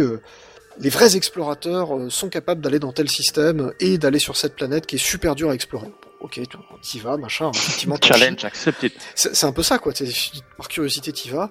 Et puis, euh, c'est comme ça, tu te balades de planète en planète, ça dure euh, quelques heures parce qu'il faut quand même le temps à chaque fois. T'es obligé de réunir l'antimatière, d'aller faire ton saut. À un moment, t'es obligé d'avoir un bouclier plus costaud, donc faut que t'ailles construire un bouclier plus costaud. Donc tu vois, t'es vraiment, euh, t'es obligé de t'y mettre, quoi. T'es obligé vraiment de Mhm. rentrer dans le jeu. Et tu croises un extraterrestre qui te dit, je suis très fier de toi, et puis il te fait genre un signe Simba sur la tête, tu vois. Et tu gagnes, euh, je sais plus, genre euh, 50 points de réputation vis-à-vis de telle race. Et telle race, tu l'avais jamais croisée. Et en fait, c'est la race des pirates du jeu. Et c'est Ah. c'est que des trucs comme ça. Mais c'est super cool parce que du coup, quand tu te retrouves dans une bande de pirates, ils vont pas essayer de t'attaquer puisqu'ils voient que. Enfin, c'est ça, t'as gagné du street cred en gros. Sauf que là, c'est du space cred. Et, euh, et c'est tes potes. Et si t'as pas suivi cette, ce truc-là, les mecs ils te cassent la gueule. Ok. Donc tu vois, t'as plein de trucs comme ça, super cool, où tu te laisses simplement... Voilà, tu, tu, tu suis le fil du truc et ça marche. Et au niveau de la, au niveau de la génération du monde, est-ce qu'on peut, est-ce que deux joueurs peuvent avoir le même cheminement ou les- le truc est complètement random Alors, et tu auras, j'imagine, les mêmes, des éléments récurrents, mais forcément dans le même ordre, au même endroit? Ça fait partie des trucs un peu rigolos de No Man's Sky. Donc quand il est sorti, le jeu était censé être multijoueur. Sur la, le- le- le- la boîte d'origine du jeu, tu sais, la boîte Sony PS4, là, tu sais, t'as des petits symboles qui disent c'est multijoueur, c'est multijoueur en ligne, euh, solo, machin, c'est Mhm. comme sur Switch, t'as l'espèce de petit encart qui t'explique que... Comment il y a des ou pas? C'est ça. Euh, sur la toute première version, il y avait un autocollant dessus pour masquer le mode multijoueur. Ah putain. C'est fou, hein. C'est- Cette anecdote-là, je la trouve complètement folle. Le premier jeu, le Sean Murray avait expliqué que oui, le jeu était multijoueur, mais qu'étant donné qu'il y a euh, 18 quintillions de systèmes C'est chaud de et que croiser tout le quelqu'un. monde, c'est quasiment impossible de croiser quelqu'un, il, a dit, très exactement, il a dit je serais extrêmement étonné que des gens arrivent à se croiser. Le problème, c'est qu'il y a des gens qui se sont croisés et qui se sont rendus compte qu'en fait, ils se sont croisés, ils étaient au même endroit sur la même planète, ils en étaient certains. C'était impossible que ce soit une planète différente. Et en fait, ils se voyaient pas. Ils pouvaient même pas Ah, interagir dur. entre eux, et quand il y en a un qui euh, minait un truc sur la planète, l'autre ne le voyait pas, enfin tu vois, voilà. Donc en fait, il n'y a pas de multijoueur.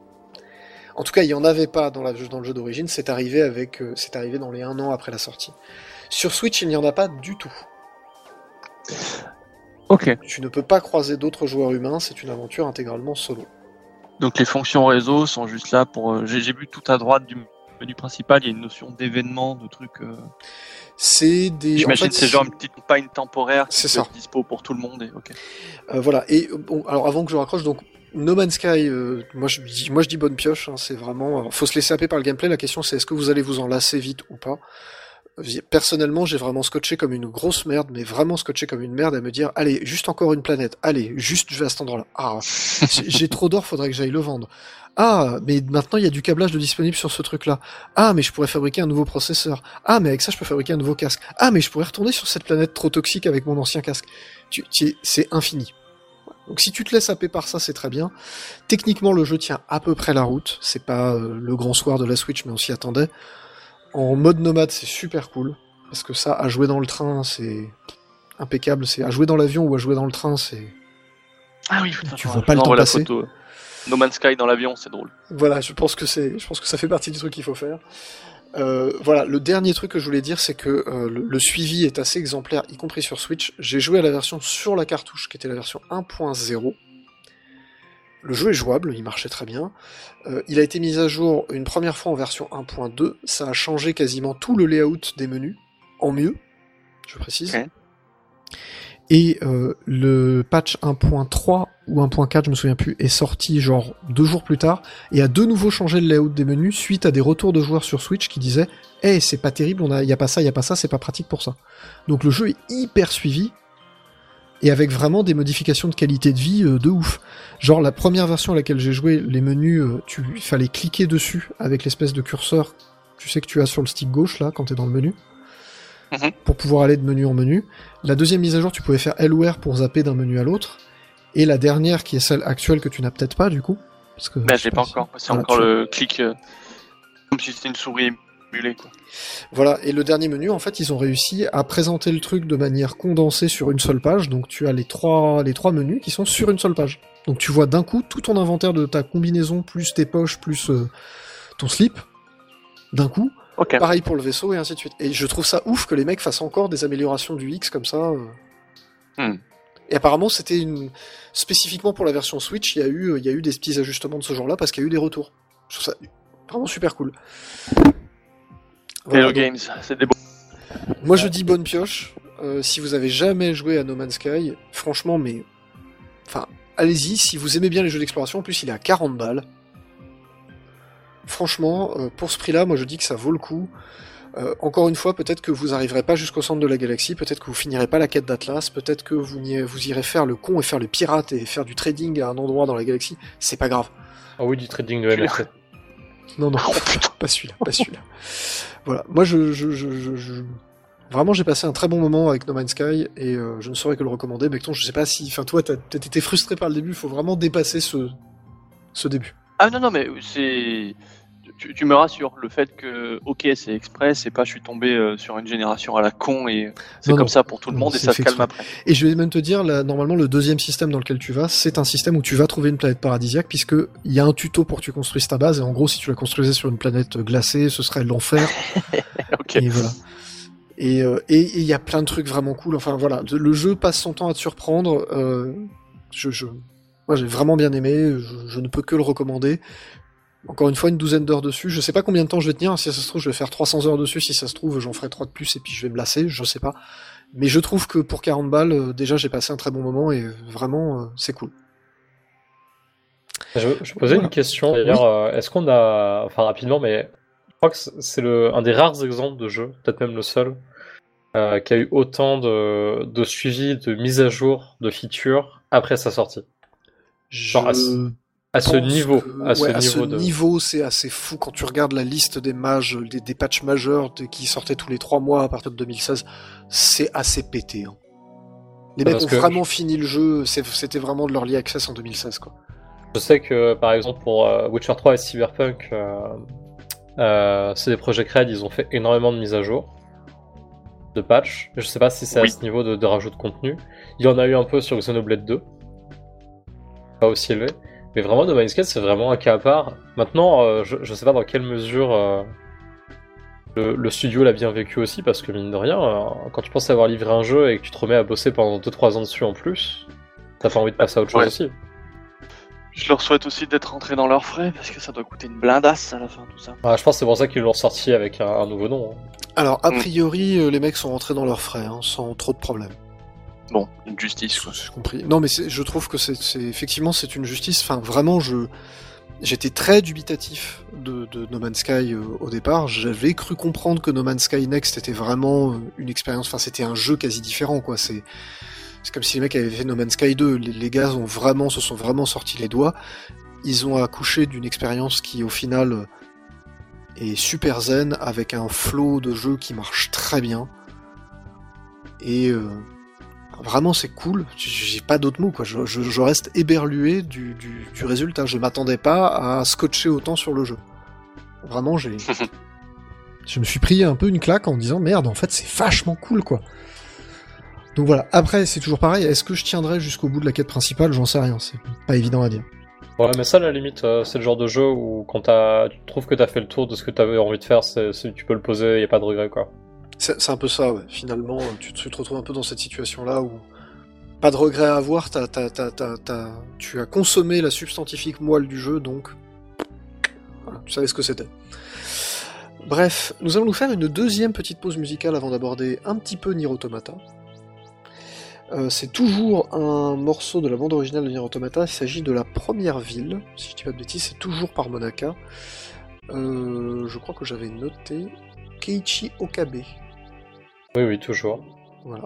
Comme, euh, Et de mémoire, la, la vocaliste du jeu, c'est Amy Evans. D'accord. C'est intéressant à Pas savoir. bêtises. On va faire une version un tout petit peu écourtée euh, de ce morceau. euh, mais voilà. Donc on se retrouve dans 3-4 minutes à peu près. Ah oui, juste pour la petite anecdote, en fait, les, les morceaux euh, que j'ai passés faisaient en 5-6 minutes. Pourquoi? Parce que le, dans la version CD des musiques du jeu, euh, l'équipe de, de Keiichi Okabe a pris le temps de reprendre toutes les variantes de chaque musique, parce qu'il y a, c'est un petit peu comme la plaine du Rul de Ocarina of Time. De l'endroit où tu es, il y a des variantes au niveau des instruments euh, et ou des vocales, par exemple, parce qu'il y a beaucoup de vocales dans les chansons. Et euh, plutôt que de faire une piste un peu générique, ils ont vraiment fait en sorte d'avoir toutes les variations au sein de la même piste. C'est pour ça qu'elles sont très longues en fait, c'est qu'ils ont essayé de mettre un maximum de, de choses dedans. Ça, ça raconte un peu des choses, on y viendra. On y viendra. Euh, voilà, donc la première ville sur la bande originale de Nier Automata. Et on se retrouve dans 3 minutes.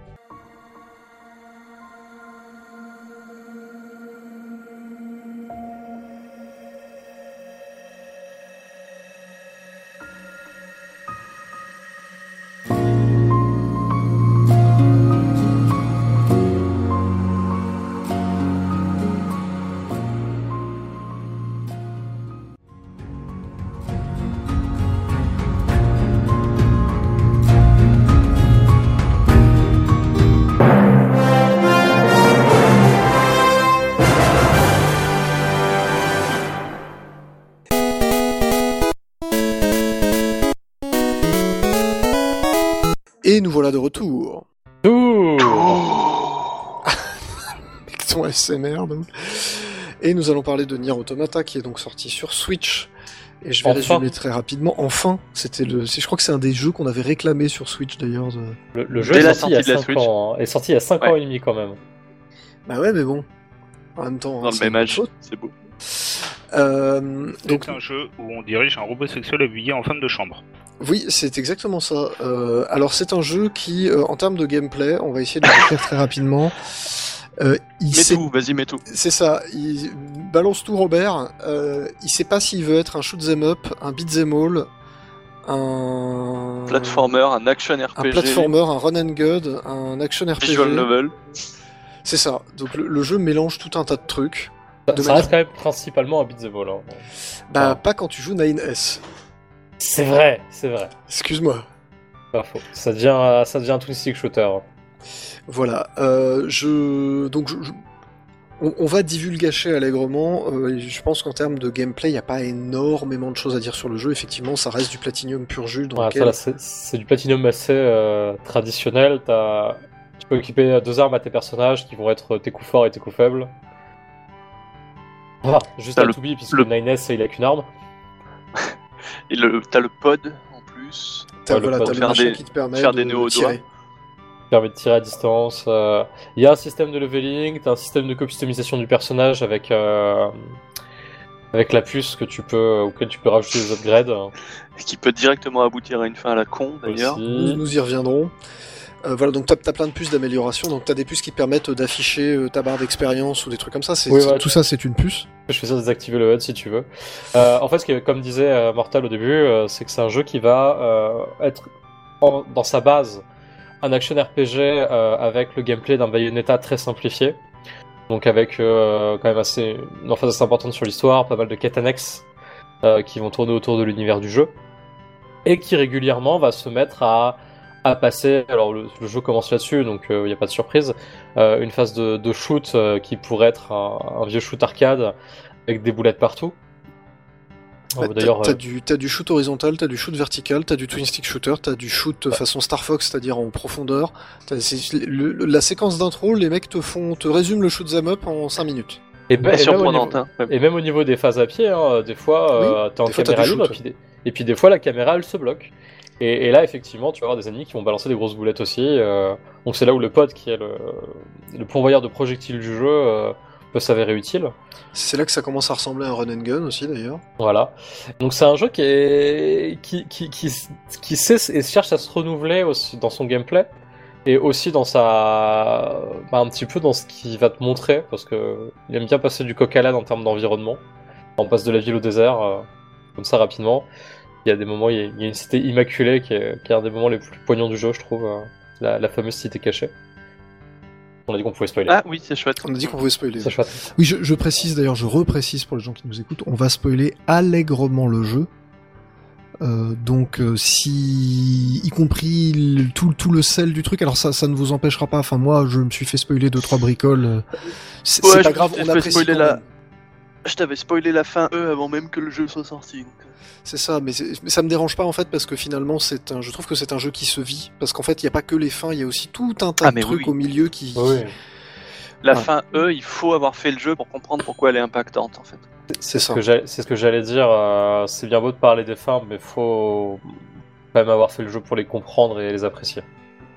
Hmm. Voilà, donc on pour, pour- pour revenir un peu sur le pour, pour démarrer cette- les questions d'histoire, donc euh, des extraterrestres ont envahi la Terre, ils ont envoyé des robots méchants pas beaux.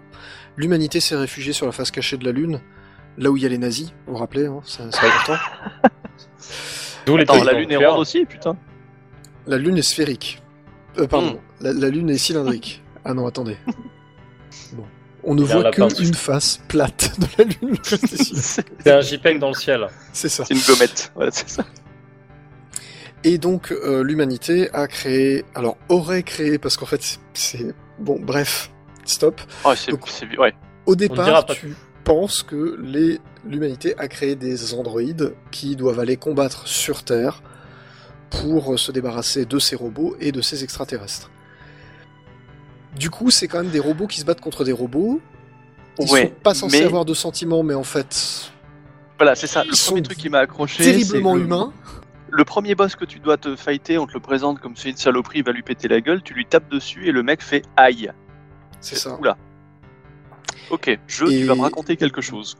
C'est ça. Et alors pareil, moi le, le passage qui m'a un peu choqué, c'est le tu donc t'arrives assez rapidement dans le désert, Ah, j'en étais sûr. voilà, où tu commences à croiser des robots, mais qui sont habillés comme des tribus aborigènes Ouais. du désert. Et puis tu leur tapes dessus, et ils parlent.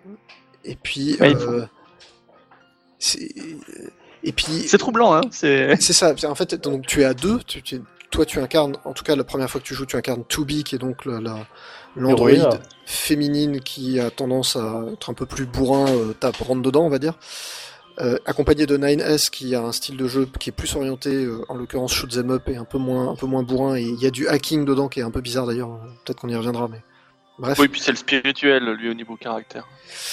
Ouais, vite fait. Et, euh, c'est et, l'humaniste, on va dire. Ouais. C'est ça. Et 9S te dit, euh, mais ces machines, ne se- elles disent, elles disent des mots random, quoi. Je veux dire, elles disent des trucs qui n'ont pas de sens. Elles, ont pas de sentiments, elles ont pas, elles éprouvent rien. Et puis t'as les robots qui commencent à dire, j'ai peur, j'ai peur. Et t'es là, putain, mais qu'est-ce qui se passe? Et moi, l'instant où je commençais à tilter qu'il allait vraiment, qu'il se passait un truc qui était pas normal, c'est en arrivant à la fête foraine. Le parc d'attractions. Tout à fait. Tu commences à les voir avec des landaux Ah. et tout. Tu dis, oh Des- nom de Dieu. quoi. Dé- Déjà, déjà t'as vu le moment où il, il, il- il copule dans le désert. hein. Oui, alors il y a ça, et il y a le fait qu'il y a un accouchement d'Android en direct dans un dans un une césarienne pardon de robot qui accouche d'un Android. Donc déjà là c'est bon, je dis ok pourquoi pas, mais vraiment l'arrivée au parc d'attractions où moi comme un con tu vois premier première euh, première pièce, je Non, ça à t'a taper sur les robots. Mais si je tape sur les Oh. robots, genre je tape sur les robots, puis au bout d'un moment je me rends compte qu'en fait ils sont pas agressifs. Pourquoi je leur tape dessus Puis bah, Et tu vois, je- le, le truc te, te raconte quelque chose sans, sans dialogue là pour le coup. C'est ça, c'est ça. Puis après, je me dis, ben en fait, ça sert à rien de leur taper dessus, ils sont pas agressifs. Donc je passe. Puis à un moment, t'as quand même Nines qui te dit, oh là là, il y a un gros tank, euh, alors même s'il fait rien de mal, alors le tank, en fait, il fait, il fait juste des confettis. Il fait genre, Oui. euh, ouais, coucou, machin, et puis euh, il y a des confettis, il y la a de la musique et tout, c'est la fête. Mais Nines te dit, bah faut lui péter la gueule, il est quand même lourdement armé. euh. Alors, en vrai, quand tu joues au jeu, tu y réfléchis pas et tu lui pètes la gueule généralement. Ah, je l'ai laissé moi. Alors moi, je lui ai pété la gueule le premier coup. Par contre, quand j'ai recommencé le jeu, donc le- à la fin du jeu, on t'encourage fortement à faire un New Game Plus, où tu joues ce. 9S, mais faites-le, clairement faites-le. Et Faites-le absolument. donc tu joues 9S, quand je suis passé, bah, il fait la même remarque, mais là je l'ai laissé, parce que ça fait rien en fait. Ouais, alors Hmm. on, pourra, on pourra revenir sur les farms peut-être un petit peu plus tard. Mais on parle de Game Plus et compagnie. Enfin, l'expérience de Nier euh, Automata et du premier Nier par extension, ça consiste quand même à, à, à aller jusqu'au bout des. enfin, à refaire le jeu pour vraiment explorer tout ce qu'il a à dire. de vue.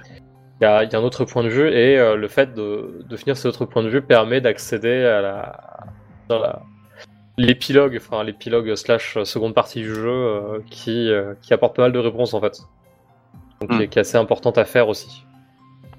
Voilà, mais du coup, euh, même d'ailleurs, vous, vous pourriez vous demander légitimement en nous écoutant là, en disant, mais c'est pas un peu chiant de refaire le même jeu 3, 4, 5 Non. fois? C'est pas déjà, le même non. jeu. C'est pas le même jeu on, parce le refait, que... on refait que deux fois. C'est ça, déjà. Et en plus, euh, c'est pas le même jeu parce que tu joues pas du tout de la même manière entre 2B et 9S. Donc déjà, rien qu'en termes de gameplay, c'est le cas. Alors, en plus, un- tu revis la même de- histoire et du coup un peu écourtée. Alors, tu, vois aussi, tu vois aussi d'autres choses du point de vue de 9S qui, euh, parce que lui, sa capacité, alors, 2B, c'est la, la combattante, elle a, elle a deux armes, elle est là pour découper du robot. 9S, c'est plus un, C'est un éclaireur, je crois. un éclaireur. En fait, son, sa spécialisation, sa spécialité, c'est le hacking. Donc, euh, son gameplay consiste, euh, il, est, il est moins bien équipé sur le combat, mais il peut hacker les, les ennemis. Et dans certains cas précis, notamment un boss chez, chez lequel c'est assez marquant, euh, il va se retrouver à, aller un peu triturer dans leur esprit. Ah oui, oui, oui, je, je vois de quoi tu parles. Et ça va forcément avoir un impact, notamment sur, euh, sur la fin du jeu, parce que beaucoup de, des premières grosses révélations euh, se feront dans cette partie du scénario. Voilà, donc finalement, quand on arrive à la première fin, la fin A, quand on a fini le jeu avec 2B, il faut absolument recommencer avec 9S. hein, Oui, c'est parce que rien rien n'est résolu. hein. Absolument Rien n'est résolu. C'est- C'est c'est tel- c'est tellement euh, pas fini que même le jeu te file un encart après le générique de fin pour te dire bon, on vous recommande quand même vachement de recommencer une partie. Bah Mm. ouais, puisqu'en plus, euh, c'est c'est même pire que ça, parce que finalement, le, le jeu ne répond quasiment à aucune question. Euh, D'où sortent les, les androïdes que t'as croisés sur Terre alors que les androïdes sont censés être sur la Lune Qu'est devenue l'humanité euh, dont on te parle tout le temps euh, Qu'est devenue ton opératrice? Euh, Qu'est-ce qui se passe au village de la Résistance? Euh, Euh, Pascal. que, que se passe-t-il Oh, chez Pascal? On ne t'explique absolument rien. Voilà, le jeu ne résout vraiment rien. quoi. T'as puis- fini le boss de fin et t'es là genre ok bah Même, les, même les deux méchants t'expliquent pas vraiment d'où ils viennent. hein. C'est ça. Et en plus, euh, et en plus, ouais, effectivement. Et, au deuxième coup, alors déjà, tu vas, je, précise quand même parce que je, sais qu'il y a des gens que ça frustre beaucoup d'être obligé de recommencer un jeu pour avoir, enfin, le New Game Plus. Je connais plein de gens que ça n'intéresse absolument pas. Euh, soyons, soyons très clairs. Là, le New Game Plus, euh, il est intéressant déjà. Première précision Oui. très très importante. Donc on ne joue pas du tout le même personnage, on ne joue pas de la même manière. Il y a Pas plein de, on joue pas tout à fait aux mêmes endroits.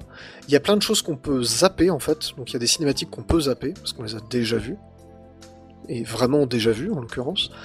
Euh, donc on va beaucoup plus vite. Euh, il y a plein de choses qui sont zappées, c'est-à-dire que le, le- le scénario fait, fait plus des, Des ellipses, ouais. c'est ça, il y a des ellipses, on ne te prend pas par la main pour te mener un truc, tu sais déjà où il faut aller, donc finalement tu peux bourrer comme un âne, ça a peu d'importance. Euh, et, et le jeu est prévu pour ça, je veux dire, le jeu est prévu pour que tu dis, bon là tu vas retourner là, oui, mais je le sais déjà, donc en fait euh, tu traces et puis c'est tout. Donc le jeu est prévu pour ça, donc il y a vraiment pas de souci. T'es beaucoup, enfin j'ai l'impression que t'es beaucoup plus puissant. Bah, tu recommences avec ton niveau euh, de quand t'avais terminé le jeu. Donc, euh, C'est vrai que tu par galères rapport un peu ennemis de départ, tu les ouvres en deux en fait. Ouais, c'est un peu ça aussi. Effectivement, tu t'es, t'es quand même un peu plus efficace.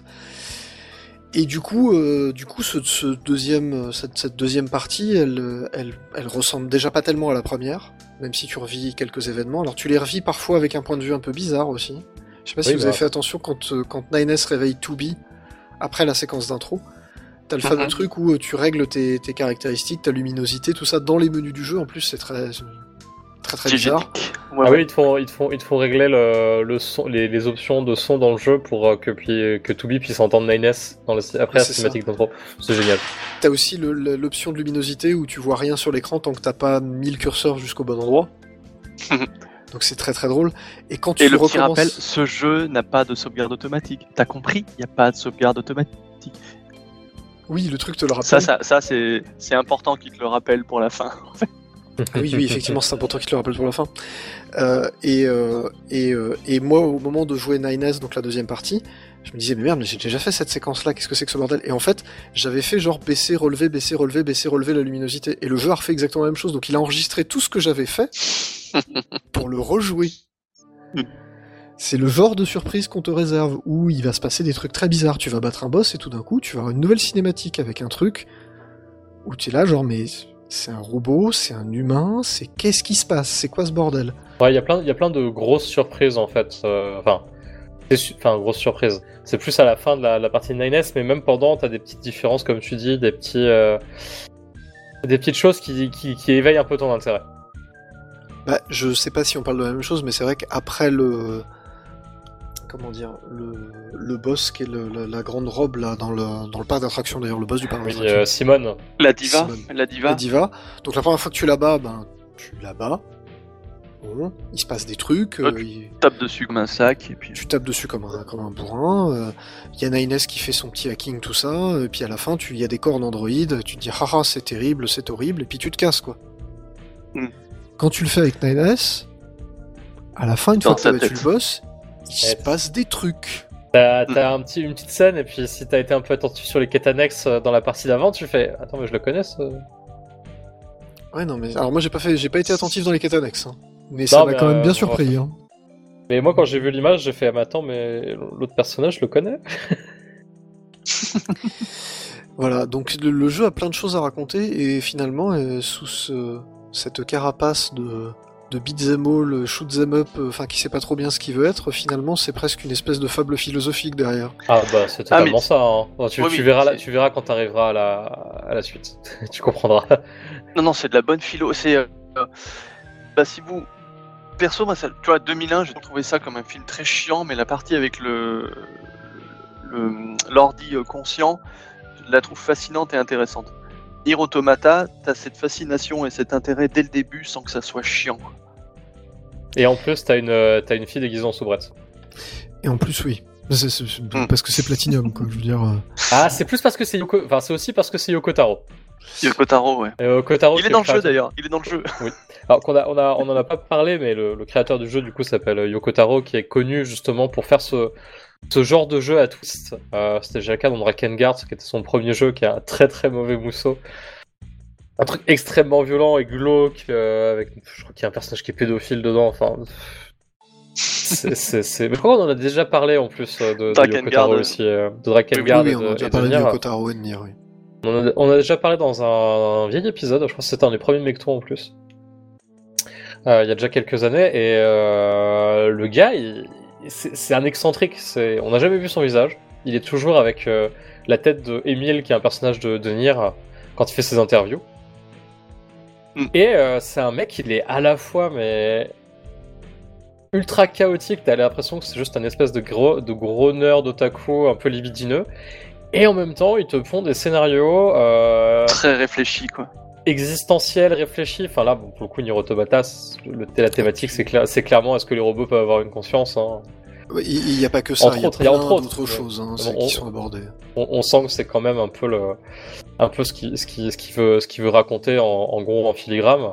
Ce qui fera mieux que David de Grutola. euh, voilà, ça c'est fait. Oh là, oh là, elle est dure celle Ouais, oui, non, mais t'as rapidement le bel avec euh, le fait que tu multiplies ces points de vue. Donc t'as 2B, 9S, après il y a encore d'autres points de vue. Et euh, t'arrives à, à être obligé à réfléchir justement avec euh, différents points de vue autour d'une même question et à aboutir à une réponse qui est pas dégueulasse du tout. Quoi. Et, et c'est pas un jeu qui, qui te dira euh, à la fin, en fait, la bonne réponse c'était ça? Non, La- non, les, les différentes fins de Nier Automata, parce que euh, il y a quand même plus, il y a quand même, enfin, on, on parlait de, de cinq grosses fins, mais dans les réalités, Ouais. enfin, c'est surtout les trois 26. dernières. Il y en a, il y a- il y en a, il y en a beaucoup plus en réalité. Il y en a 26, voilà, comme dit, euh, comme dit Mecton, mais en fait, les 21 autres, c'est des gags. c'est ça. Alors ouais, il y, a des- il y a des gags un peu, un peu rigolos. On, on parlera peut-être de deux ou trois fins un petit peu marquantes, notamment Mecton a une anecdote un peu rigolote Ouais. sur une fin. Mais les- Oh, bah, je pense que. Les, les fins CD et E, qui sont les, les trois fins qui concluent le récit, euh, que tu peux avoir euh, vraiment, euh, enfin qui vraiment concluent le récit, sont des fins qui sont quand même très ouvertes dans leur, euh, leur façon d'interpréter les, le, le scénario du jeu et euh, de parler aussi de, de ce qu'ils racontent. Ce qui fait qu'en fait, c'est pas, c'est pas un jeu qui va te donner les réponses à la fin, il va te dire bah, je vais te laisser un peu réfléchir et puis tu verras ce que t'en as tiré, tu vois. Ça me rappelle un petit peu euh, la fin de. de... Alors je sais que le jeu a pas grand chose à voir, mais voilà, de Deus Ex Human Revolution qui faisait un peu ça aussi. C'est-à-dire qu'il te proposait Ah oui. trois fins et chaque fin te t'amenait vers une réflexion. C'est-à-dire que c'est... on te donne pas la réponse, on te dit pas c'est bien ou c'est mal, on te dit pas euh, c'est comme ça que ça va se passer, on te dit juste voilà, il y a un choix à faire. C'est- La question c'est quel choix tu vas faire? Qu'est- Qu'est-ce que tu penses qui est juste, qu'est-ce que tu penses qui est bien, mais moi, je vais pas te donner la réponse, je vais pas te le donner toute cuite dans le bec, je vais pas te dire ce qui se passe, je vais dire, voilà, aujourd'hui, il se passe ça. Qu'est-ce qu'on fait? Tu vas adorer la fin. E. Je Oui. vais, je pense que je vais kiffer. Alors, j'ai pas encore fait. Moi, je, je- j'ai fait la fin A, j'ai fait la fin G par je accident. je- En fait, sans voilà. Donc ouais, bon. Donc t'as la A, la B. Après donc tu as la C qui aboutit sur un certain Alors en fait, un choix binaire. Si donc aboutit à la fin C, tu peux Ah, recommencer à entre- faire l'autre choix. ouais, t'as la- la le fin choix D. entre la C et la D, en gros. C'est ça. Et si tu fais C et D, sachant que quand tu vas faire New Game Plus, ça va aller très très vite. Quoi. Entre la C et la D, ça va très vite. Et là, tu, as, tu peux accéder à la fin E et elle est, elle est marquante. Ouais, c'est c'est un, c'est un très très grand moment. euh, La fin E, euh, il y a beaucoup de gens qui ont énormément adoré, je suis assez d'accord là-dessus. euh. C'est c'est une, c'est une belle fin en apothéose. Euh, je Et les fins à la con. Et les fins, oui, voilà, les Voilà, fins à la con, parlons parce des que fins à c'est la ça con qui est rigolo. maintenant. Voilà, parlons des fins à la con. Donc, on a dit, Les fins à la faut faire le jeu, faut le faire au moins deux fois, faut faire la fin A, parce que finalement, elle apporte pas trois grand fois. chose, mais c'est Minimum trois fois, je dirais. Voilà. La fin B, c'est déjà un peu plus de trucs. C, D, E, il faut absolument les faire. Voilà, Je- c'est- CD en fait, c'est vraiment une, une, une portion supplémentaire du scénario après la fin B en fait. Alors, Ouais. Faut se dire que c'est un segment de jeu en plus avec des, des personnages inédits. En Voilà. termes de durée, si ça fait peur, la fin A, tu l'as au bout de 15 heures, on va dire, en prenant ton temps avec les quêtes annexes. Ouais, moi je l'ai faite en 8 Toi, t'as- heures et pourtant j'ai pris Voilà, relativement tracé. mon temps. J'ai un peu tra- enfin, je me rends compte à, maintenant en faisant la B dans le New Game Plus que j'ai un peu tracé Ouais. sur certains La trucs, mais en fait euh, c'est c'est pas 10 heures, ça me choque pas du tout. La B, on va dire 2 heures de moins. C et D, Antix, je crois que la C, on va, tu rajoutes 4 heures. C'est très rapide. En fait, euh, de mémoire, j'avais fait 30-35 heures pour l'ensemble de. Pour l'ensemble, des voilà. fins principales.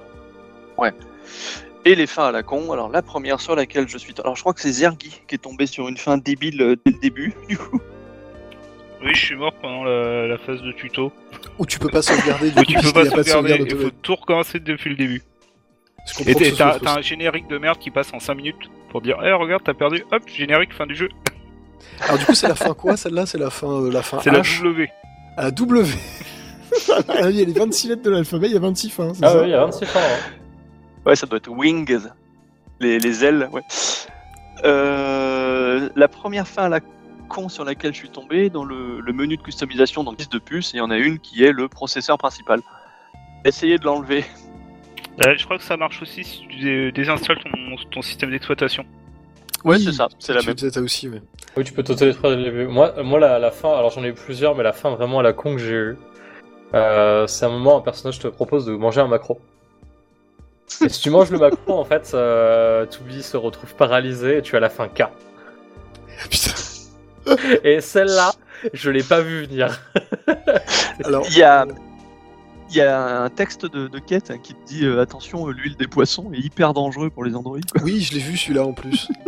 Pour ça, moi j'étais parti pour le bouffer aussi, le poisson. Parce que j'ai vu les autres qui mangeaient des pommes et je comprenais pas pourquoi. Enfin, bref.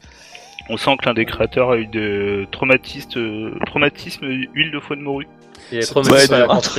Alors d'ailleurs, il y a un truc euh, très curieux aussi. Il y a, il y a- je, je- je refais une autre petite parenthèse dans la parenthèse. Je suis désolé. Euh, il y a aussi tout un tas de symbolisme religieux dedans qui est euh, Oui. tout à fait perturbant. Notamment, alors les deux, les deux androïdes adverses que tu finis par affronter s'appellent Adam et Ève, alors que Mhm. c'est deux hommes. C'est déjà un peu curieux, mais Et qui sont pas. Et qui sont frères. Et euh, il y a un moment où il y a une séquence euh, dans le, dans le deuxième truc, donc quand on joue Nines, là, dans le, la- le New Game Plus, où euh, ils mangent des pommes. Mhm. et c'est plein de trucs bizarres comme ça. C'est vraiment, il y a plein de trucs où tu, te- tu te grattes la tête pendant un bon moment, et en fait, ça finit quand même par répondre à tes questions. Bref, j'ai réussi à faire une fin G. Donc, tout début du scénario de 9S, j'avais, on te dit vite, il faut sauter dans ton vaisseau spatial pour aller euh, casser la gueule au truc, puisque tu recommences le jeu au début. Donc en fait, tu vas aller sauver Toubi, c'est l'intro. L'autre point de vue du- de l'intro, du coup. ouais. L'autre point de vue de l'intro. Et j'avais pas vu que le vaisseau il était juste en bas. Donc moi j'ai marché sur la passerelle, puis j'ai sauté sur une grue, puis j'ai sauté sur un autre truc, puis je me suis dit bon, ça doit être par là, tu vois. J'ai fait, j'ai fait comme le début de Toubi finalement. Je suis allé à pied. Je, je- Mm. je m'attendais pas à ça. Et euh, là je vois euh, fin G, donc c'est comment dire, 9S est devenu complètement autonome. euh, il a sa propre pensée, il est devenu indépendant. Pouf générique. Je crois que je l'ai eu celle-là aussi, et après tu dois te retaper la séquence d'intro avec le robot, et je, je me suis maudit ce jour-là. Bah non, mais en fait, la séquence d'intro avec le robot, elle est toute conne. Enfin, moi, c'est vraiment, j'ai, j'ai- je la- je me suis retourné, j'ai pas vu que le robot était là, j'ai marché et le truc m'a dit fin G. Boum. Maintenant, je vais aller manger des poissons. Je pense que c'est une bonne idée. C'est ça. Euh, Qu'est-ce qu'on pourrait ajouter d'autre sur le jeu? Ah, est-ce que la version Autodestruction dans la base. bien, tiens. Très bien. Elle tourne très bien, elle est capée à 30 FPS, elle a, Stable. elle a tout à fait stable. Alors sauf euh, certaines séquences, euh, il y, a, il y a une ou deux séquences vers la fin de jeu qui commencent un peu où tu as beaucoup, beaucoup, beaucoup, beaucoup, beaucoup de robots. Il y a notamment une salle dans la. Non, les boulettes les posent pas tant de ça. problèmes. Enfin, j'ai pas vu de problème avec les boulettes, j'ai vu surtout des problèmes avec les robots, notamment la salle dans la, la secte. Je mets des. R guillemets, vous voyez ce que je veux dire. Euh, Il y a une salle où en fait les robots, je sais pas, ils- je pense que c'est, ils arrivent en permanence. Enfin, je, je pense qu'on peut pas s'en débarrasser, on peut pas tous les tuer. En tout cas, c'est l'impression que ça donne. T'encourager à avancer, mais ouais. C'est ça, mais j'ai- l'impression que c'est un truc infini parce que j'ai passé un petit moment dessus en me disant tiens, euh, je vais faire de l'XP. Ça marche. eh bah oui. Ça marche pendant le shoot 'em up aussi. Ça marche aussi pendant le shoot'em up dans certains cas, mais voilà, euh, à ce moment-là, le jeu, tu sens qu'il galère quand même un peu. Mais en dehors de ça, euh, il, il a les mêmes. C'est c'est pas un jeu qui était euh, graphiquement foufou déjà euh, quand il est sorti il y a Sur cinq ans et demi. PS4, c'est vrai. Là, il est peut-être un petit peu plus flou sur les horizons, mais il y a absolument rien de dérangeant. Pas tant que ça. euh, Ça, ça reste un jeu qui se joue à l'économie. hein. Ouais, aussi, mais euh, il, il- il- je dirais qu'il a tendance à être très aliasé euh, et à avoir des ombres et des, et des détails qui pop pas Hmm. mal euh, sur Switch. Je sais plus comment il était sur PS4, mais il faut quand même se dire qu'à l'époque, ça reste un projet euh, d'un jeu qui est pas, c'est pas spécialement bienvenu. hein, c'est la suite de Nier qui est pas un jeu extrêmement, euh, extrêmement populaire. Enfin, en fait, qui, est très apprécié, mais qui a pas énormément de, de popularité. Du coup, Square Enix, ils ont pas mis tant de thunes que ça dans le jeu, hein, je pense. alors que, alors que derrière, le jeu a très très bien marché. Bah, du coup, on bénéficie peut-être de ça puisqu'on a un portage qui est vraiment tout à fait raisonnable et jouable. Et... Oui. Bah, je pense qu'on y gagne euh, clairement là-dessus. Enfin, c'est pour ça que le portage Switch existe, c'est que le jeu s'est très bien vendu ailleurs. hein. Et d'ailleurs, euh, je précise, euh, je, je- donc, il, a, il a ses défauts graphiques, mais euh, la, la résolution est quand même suffisamment raisonnable pour qu'on voit très bien les fesses de Toubi. Oui, voilà, c'est plus important. tu perds pas l'essentiel. non mais voilà, le, Ah, le les- jeu, les- les personnages sont extrêmement bien modélisés, c'est assez foufou d'ailleurs. Y compris sur Switch, euh, apparemment il y a des séquences préenregistrées qui sont juste des vidéos. De- en cours de jeu, donc avec des transitions façon euh, Seuna's Sacrifice qui faisait ça sur Switch, qui avait des transitions entre des scènes temps réel et des scènes vidéo. Et euh, voilà. Et de toute façon, on va euh, nous. Alors, Mecton doit aller au boulot. Oui. Ouais, c'est l'heure du petit-déj. Ce Ah, matin va être une pure soirée. Ah, anecdote rigolote pour. Euh, parce qu'on parlait des fesses de Toubi. Si jamais on essaie de passer la caméra sous sa robe, elle fout du coup de pied dedans. C'est vrai, je Ah, confirme. pas essayé. Eh ben, je confirme, c'est vrai. Ça C'est fonctionne. drôle ça. Et il y, a un su- il y a un succès euh, ou un trophée sur PS4, je crois, si tu, si tu le fais. Pervers. voilà, c'est dire à quel point Yoko Taro est un mec étrange. Tout à fait. Euh, voilà, on va s'arrêter là euh, parce que ben, je suis très content d'avoir parlé de Nier Automata. Je suis très content d'avoir joué au jeu parce que j'y avais pas du tout. Euh, ai c'est vraiment très très bien. Vraiment, Vraiment, si, faites-le. vous, si vous l'avez pas fait sur PS4 ou, euh, ou PC, ouais, c'est c'est une super pioche. Pareil, il est à 35-40 balles sur Switch. C'est ça. Je précise qu'il sera à gagner dans un concours sur le forum dans pas longtemps. Nice. Oui, ça, c'est- ça fait quand même très très très plaisir. Donc euh, si vous n'êtes pas inscrit sur le forum du dojo, vous pouvez vous inscrire et participer au concours. Vous avez tout à fait le droit. Euh, voilà, il y aura des choses à gagner. C'est un concours un peu spécial. J'en parlerai quand, quand un truc. Imagine, c'est un bot qui gagne le jeu. Tu vois le message. Parfait. Ah oui, je- This cannot Incroyable. continue. This cannot continue. Et, euh, et je mettrais bien effectivement dans ces cas-là un joli message sur le forum. Un androïde a vu le désert euh, dans cette grande ville. Quelque chose comme ça. Je pense que ça fera du, ça sera du plus bel effet. Ceux qui ont joué au jeu me comprendront. Parce que ceux qui ont eu, ceux qui sont morts dans le jeu me comprendront. Voilà. On va s'arrêter là parce qu'on doit libérer Mecton. Et puis, en Ouais. plus, cette émission a duré beaucoup trop longtemps comme d'habitude. On vous fait de très très très très gros bisous. On vous dit à dans deux semaines. Quoi qu'il arrive, Mecton sera revenu sous euh, nos latitudes normalement. Dans un vrai Oui. pays. Il aura enchaîné 12, 14 heures de No Man's Sky dans l'avion pour revenir. C'est ça. Putain. Et après 14, 14 heures euh, de transport pour euh, rentrer chez lui. Il y a un que les succès grèves. euh, 22 heures. 22 heures. Il y a un ça. succès euh, No Man's Sky dans le ciel ou pas? Moi, je dis qu'il y en a un. Moi, je, je vote pour qu'il y en ait un. C'est voilà. parfait. No Man's Sky dans le ciel, je suis d'accord.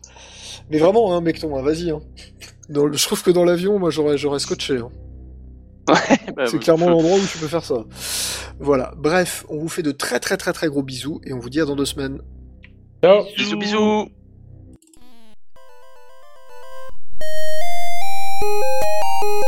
J'enlève, euh, voilà, j'en remets. Il joue plus, hein. Horrible.